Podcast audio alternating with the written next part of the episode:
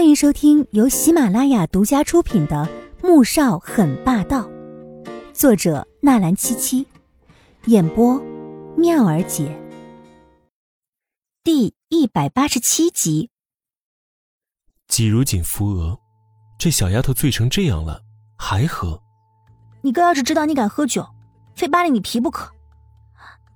嫂子，你别拿我哥吓唬我，我怕他。嫂子，你没见我失恋又失身吗？你竟然还拿我哥这个魔鬼来吓我，你太坏了！你，你跟我哥一样。穆恩恩说着，瘪了瘪嘴，哇的就大哭起来。季如锦傻了，真想问穆萧寒一句：“这是你亲妹妹吗？”你哥哪有那么可怕？嗯嗯，听话，咱们回家吧。你都醉成这样了，回去再说吧，好吗？他一个人不但要安抚劝慰，还要架着穆恩恩这个醉鬼，难度不是一般的大呀。哼，不怕吗？那是他宠着你。看看整个穆家，哪一个人不怕我哥？就连奶奶情愿缩在后面那栋房子里，也不愿意到前面来。二哥情愿睡在工地，就连大房那边，子饶哥。对我哥也是敢怒不敢言的。我跟你说啊，我哥呢，他就是一个魔鬼般的存在，也就只有你了。苏画姐她都不敢。穆恩恩晃来晃去的，嘴中大声的嚷嚷着。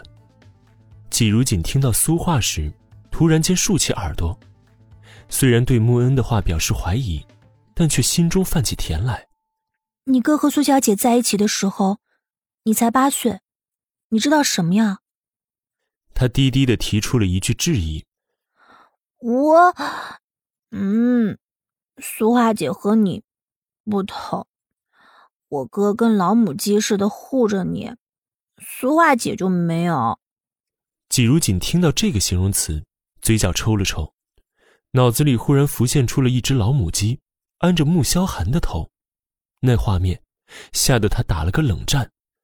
好不容易扶着穆恩到了路边，准备拦车，忽然，一辆宝蓝色的商务车在面前停下，车门打开，从里面冲出了几个蒙面壮汉，一个手刀便打在了季如锦的脖子上，随即将两人扔进车里，车门关上，疾驰而去。第二天，穆恩恩是在公园的长椅上醒来的，他揉揉脑袋，有几秒钟的断片，紧接着。便是啊的一声惨叫起来，而季如锦是被冻醒的，睁开眼只看到一片黑暗，和死一般的寂静。他动了动脖子，疼得倒吸一口冷气。他缓缓站起来，跟瞎子似的四处摸索着，却只摸到了一堵冰冷的墙面。有人吗？有没有人啊？他只好大声喊叫起来，心里。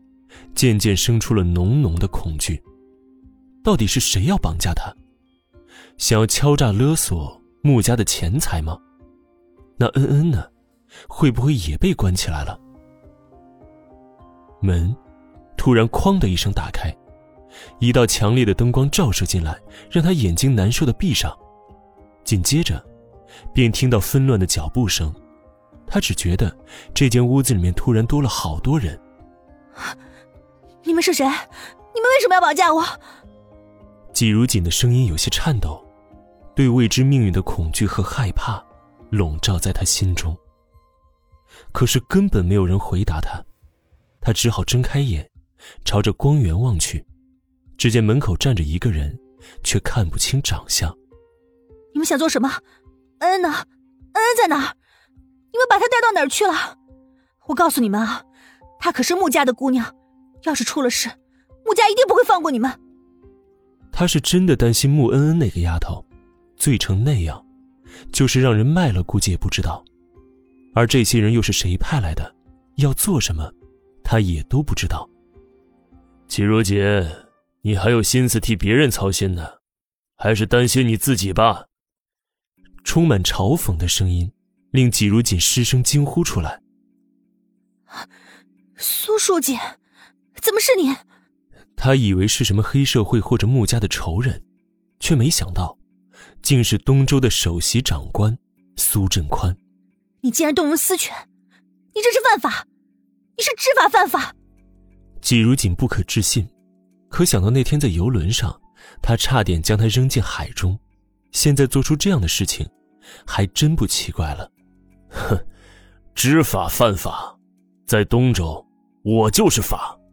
苏振宽走了进来，看着季如锦狼狈的样子，张狂又得意的哼了一声：“你，你想做什么？你把恩恩怎么样了？你有什么事冲我来？你不要伤害恩恩！”季如锦气得发抖，愤怒的瞪向苏振宽，质问着。苏振宽冷笑，此刻的季如锦在他眼中，就像一只随时可以捏死的蚂蚁。哼，这个你不用担心。恩恩以后会是我孙女的小姑子，我当然不会伤她半分。但你，那就不一定了。季如锦立马听出他这话中的意思，而这位苏书记，敢以身试法的绑架自己，还能是为了谁呢？只能是为了苏化了。